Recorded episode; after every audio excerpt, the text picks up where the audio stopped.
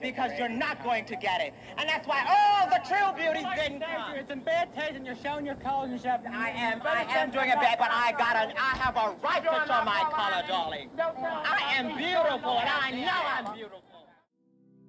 Movimento, liberdade, cultura, diversidade, inclusão, identificação, política, celebração e existência de gêneros, raças e sexualidades. Vida.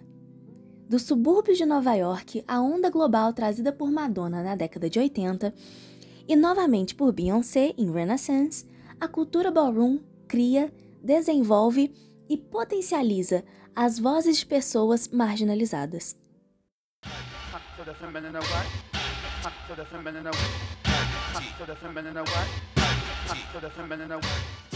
Estabelecido por mulheres trans, negras e latinas, o segmento ballroom instituiu um espaço antes inexistente para parte da população LGBTQIA+. E para além dos bailes e de seu sentido de competição em categorias de performance e estética, o acolhimento de pessoas excluídas socialmente é parte essencial do estabelecimento dessa cultura. A primeira casa, criada por Cristo Labeija, com o nome House of Labeija, já demonstrava a construção dessas famílias escolhidas, que estão juntas por questões humanas e relações mútuas. Viver o seu ser, sua individualidade, celebrar a vida, ao mesmo tempo que valoriza todas as outras partes da sua comunidade, parecidas ou não a você. Tudo isso como família, aconchego, pertencimento, suporte e, principalmente, manifestação política e cultural da existência da diversidade humana. A cultura ballroom atravessa o continente, se adapta às realidades socioculturais brasileiras e cresce cada vez mais. E para apresentar e explicar para nós um pouquinho dessa cena artística de resistência e celebração, convidamos duas pessoas muito importantes para a cena ballroom de Belo Horizonte, para compartilhar esse mundo com a gente, de uma perspectiva brasileira e mineira. É, meu nome é MJ dos Santos Barreiros. É, na cena eu sou conhecido como é, Legendary Mother Alcione Puzzle. É, meu nome é Mike Gulliver, eu sou Legendary Papi Gulliver. Então, de uma maneira simples, para as pessoas entenderem de vez o que é essa cultura ballroom que tanta gente fala. É, ballroom é basicamente uma, uma comunidade dentro da comunidade. Então a gente costuma dizer que Ballroom é a parte underground da comunidade LGBTQIAPN+. Então é, é, a parte mais marginalizada, são onde pessoas que é, onde tem pessoas mais à margem mesmo. E a Ballroom é isso, é uma mini sociedade mesmo, onde a gente celebra a, as nossas corpas, a, as nossas origens. E se você se sente minimamente deslocado na sociedade, assim, de alguma forma, dentro do seu, seu nicho onde você convive, pode ter certeza que alguma coisa vai te chamar atenção para dentro da comunidade Baú. Então, assim, esse, esse mínimo de desconforto que você se sente em alguns lugares, seja pela sua cor, sua sexualidade, é, o seu cabelo, sobre questões identitárias, então, assim, esse mínimo acaba chamando a atenção dessas pessoas para poder ir para a comunidade, sabe? E também porque é um lugar de celebração, um lugar que você realmente você vai fugir dessa realidade. Eu vejo que quando a gente coloca algumas categorias assim que exigem uma é, um trabalho maior da pessoa, quando ela tem que se transformar em um outro ser, quando ela tem, ela tem a possibilidade de se sentir mais bonita porque ela está se montando de drag, ou de poder assumir a sua identidade é, quanto pessoa dentro de um lugar, já que ela não consegue fazer isso dentro de casa, sabe? Então acho que a Ballroom proporciona isso. Então, muitas pessoas vão se sentir bem-vindas por conta disso. Eu vejo que muitas pessoas foram para Ballroom porque era um lugar que elas poderiam se fantasiar daquilo que elas desejavam, sabe? E aí, daí diante, elas foram descobrindo muitas outras coisas sobre elas. É, eu acho que é bem dentro desse lugar. Eu, eu gosto de dizer que a Ballroom é um lugar de aceitação. Tipo assim, você vai ser aceito da forma que você é, sem ser julgado pelaquilo que você é ou expressa ser. União e competição. Por incrível que pareça, a ballroom é a junção perfeita de duas coisas que parecem opostas. E o que são essas competições? Que categoria as pessoas entram?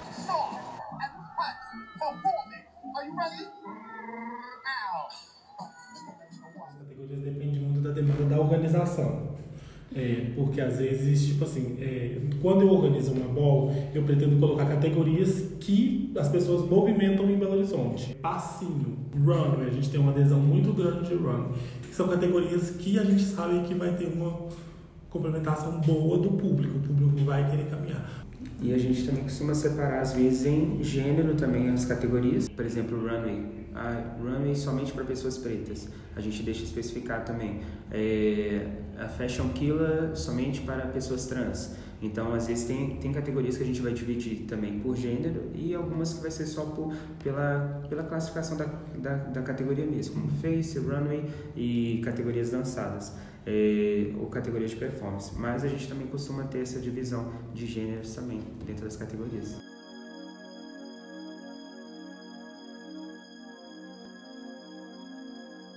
Muito mais que uma festa, é aconchego, carinho, família. Diferente da, de como surgiu lá fora, né, que as, as, as houses era realmente um lugar físico onde essas pessoas ficavam, né? Que a, uma pessoa vem e acolhe as outras e aí você faz parte da minha casa. Aqui é, tem esse significado mais de, é, de afinidade mesmo, de suporte com aquelas pessoas que você tem mais afinidade, sabe? Então, as houses hoje aqui, elas servem para isso. Tem as pessoas que não têm house, que são chamadas de é, 007, né, as 007s. E, e mesmo assim, algumas 007 elas não têm house, mas elas têm esse senso de coletividade com um certo tipo, com algumas pessoas. É, mas a House é realmente isso, para dar esse suporte mesmo. A House está além de te ensinar uma performance de, de Vogue ou de, de, te ensinar alguma coisa relacionada a alguma categoria de estética, e sim de dar esse suporte mesmo, sabe? E é, em BH eu vejo muita proximidade das pessoas dentro das House.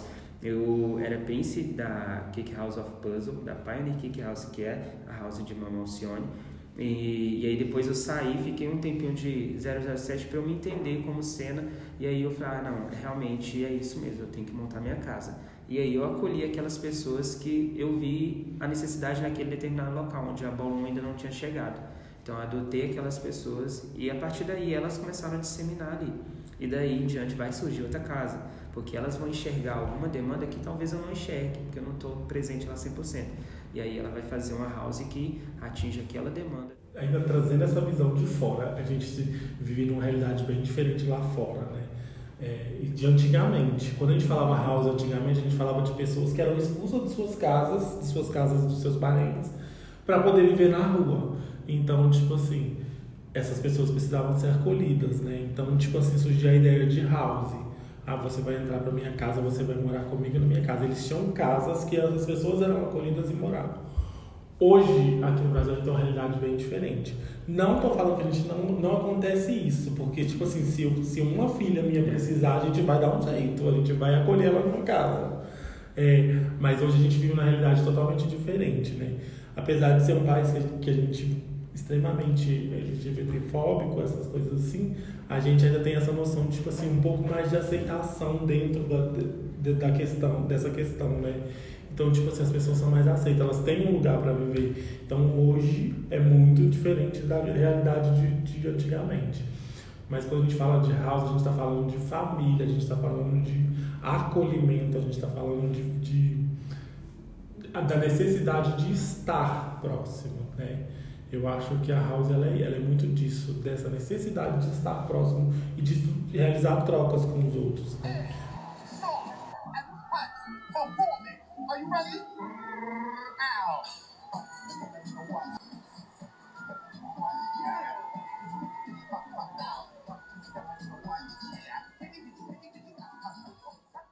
É, a gente precisa entender toda essa questão de comunidade mesmo. A gente vive em comunidade, a gente entende que, enquanto comunidade, a gente tem uma demanda em comum para atender. A gente precisa dar voz a corpos trans e pessoas negras, que são as pessoas que iniciaram esse movimento de, de, dentro da Baú. Então, a gente tem essa finalidade. Então, a gente meio que abandona nossas rixas para exaltar esse, esse meio comum. Minha comunidade não vai me acolher igual a sociedade me acolher. A gente faz essa diferença da comunidade e a sociedade. A minha comunidade, ela sabe, tipo assim, do que eu sou. Tipo Ainda assim, mais em é isso. Então eu te reconheço como isso.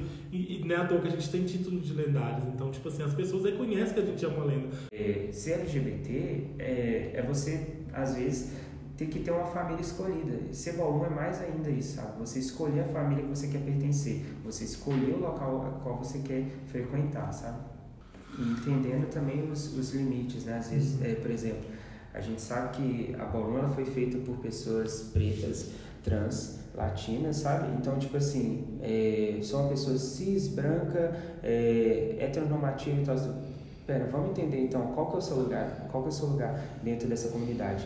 É, você está ali para poder dar suporte para essas pessoas. Você, você é bem-vindo ali, sim, mas hum, as falas não são sobre você, uhum. sabe? Então é muito importante entender esse lugar. Não significa que a pessoa não possa frequentar o aluno, não possa pertencer, não possa participar, mas é importante que essas pessoas entendam o seu lugar dentro da comunidade, sabe? Então é importante também quem estiver chegando à comunidade entender o seu lugar, o seu recorte também, para poder ser algo mais saudável também.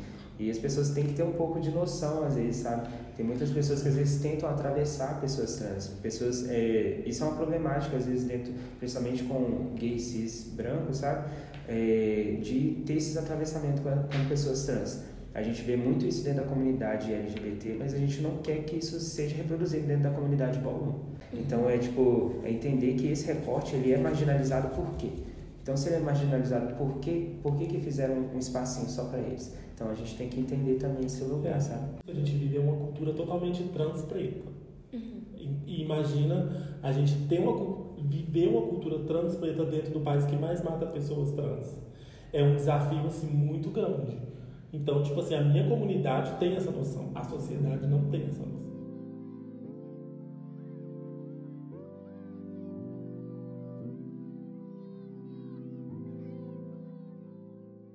Vocês sentem algum impacto social, cultural e principalmente político em relação a isso? Porque vocês terem lugar de vocês e se expressarem é também um ato político. Reforçando que os nossos corpos, sabe, as nossas corpos são, é, é política pura, sabe?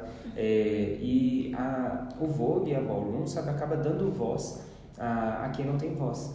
Então é, é, é natural, acaba naturalmente sendo um porta-voz, porque Minas Gerais, BH, gente, fazer ball nos outros estados, eu vejo que o pessoal tem uma dificuldade, mas aqui é muito pior. Aqui é realmente é muito tradicional, as pessoas elas têm essa mente muito mais fechada. Então, a partir do momento que a gente decide fazer uma ball na Praça da Liberdade, no Coreto, é realmente um dia é, um dia atípico dos outros dias que a gente faz ball, porque ali a gente está num lugar de muita visibilidade, em um lugar onde que só tem pessoas com pensamentos extremamente tradicionais. Então, a Bolon ela é política pura. As movimentações que a gente faz, principalmente em locais abertos, dizem isso, sabe? A Bolon incomoda, o, o Vogue incomoda, essa movimentação artística dentro da Bolon incomoda. E quando a gente traz esse incômodo para pessoas tradicionais, então a gente sabe que está surtindo efeito, sabe? Que a gente realmente está tendo voz.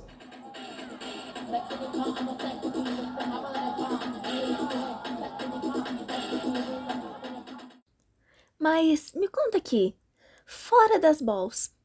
Onde que eu posso encontrar um monte dessas coisas para eu ver e recomendar para quem não sabia ainda o que isso significava, além do nosso podcast, é claro. Primeira coisa que eu acho importante é assistir Paris is Burning, que está no YouTube.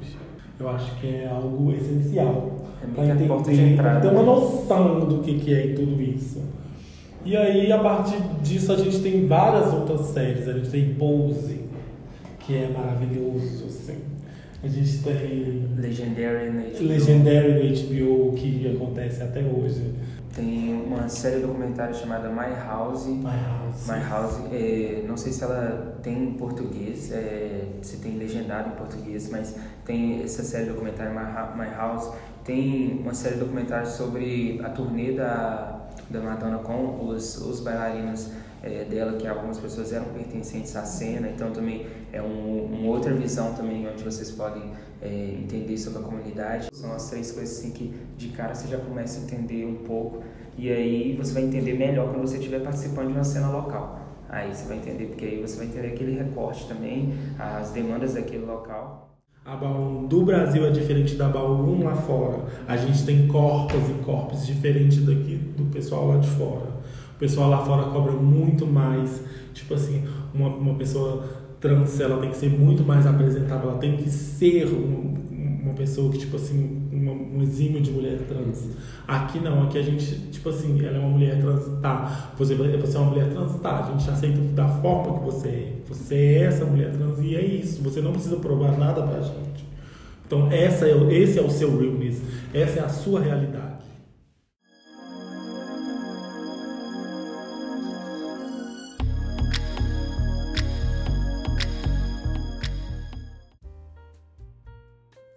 A Rádio Terceiro Andar é um projeto de ensino, pesquisa e extensão vinculado à disciplina de rádio e mídias digitais.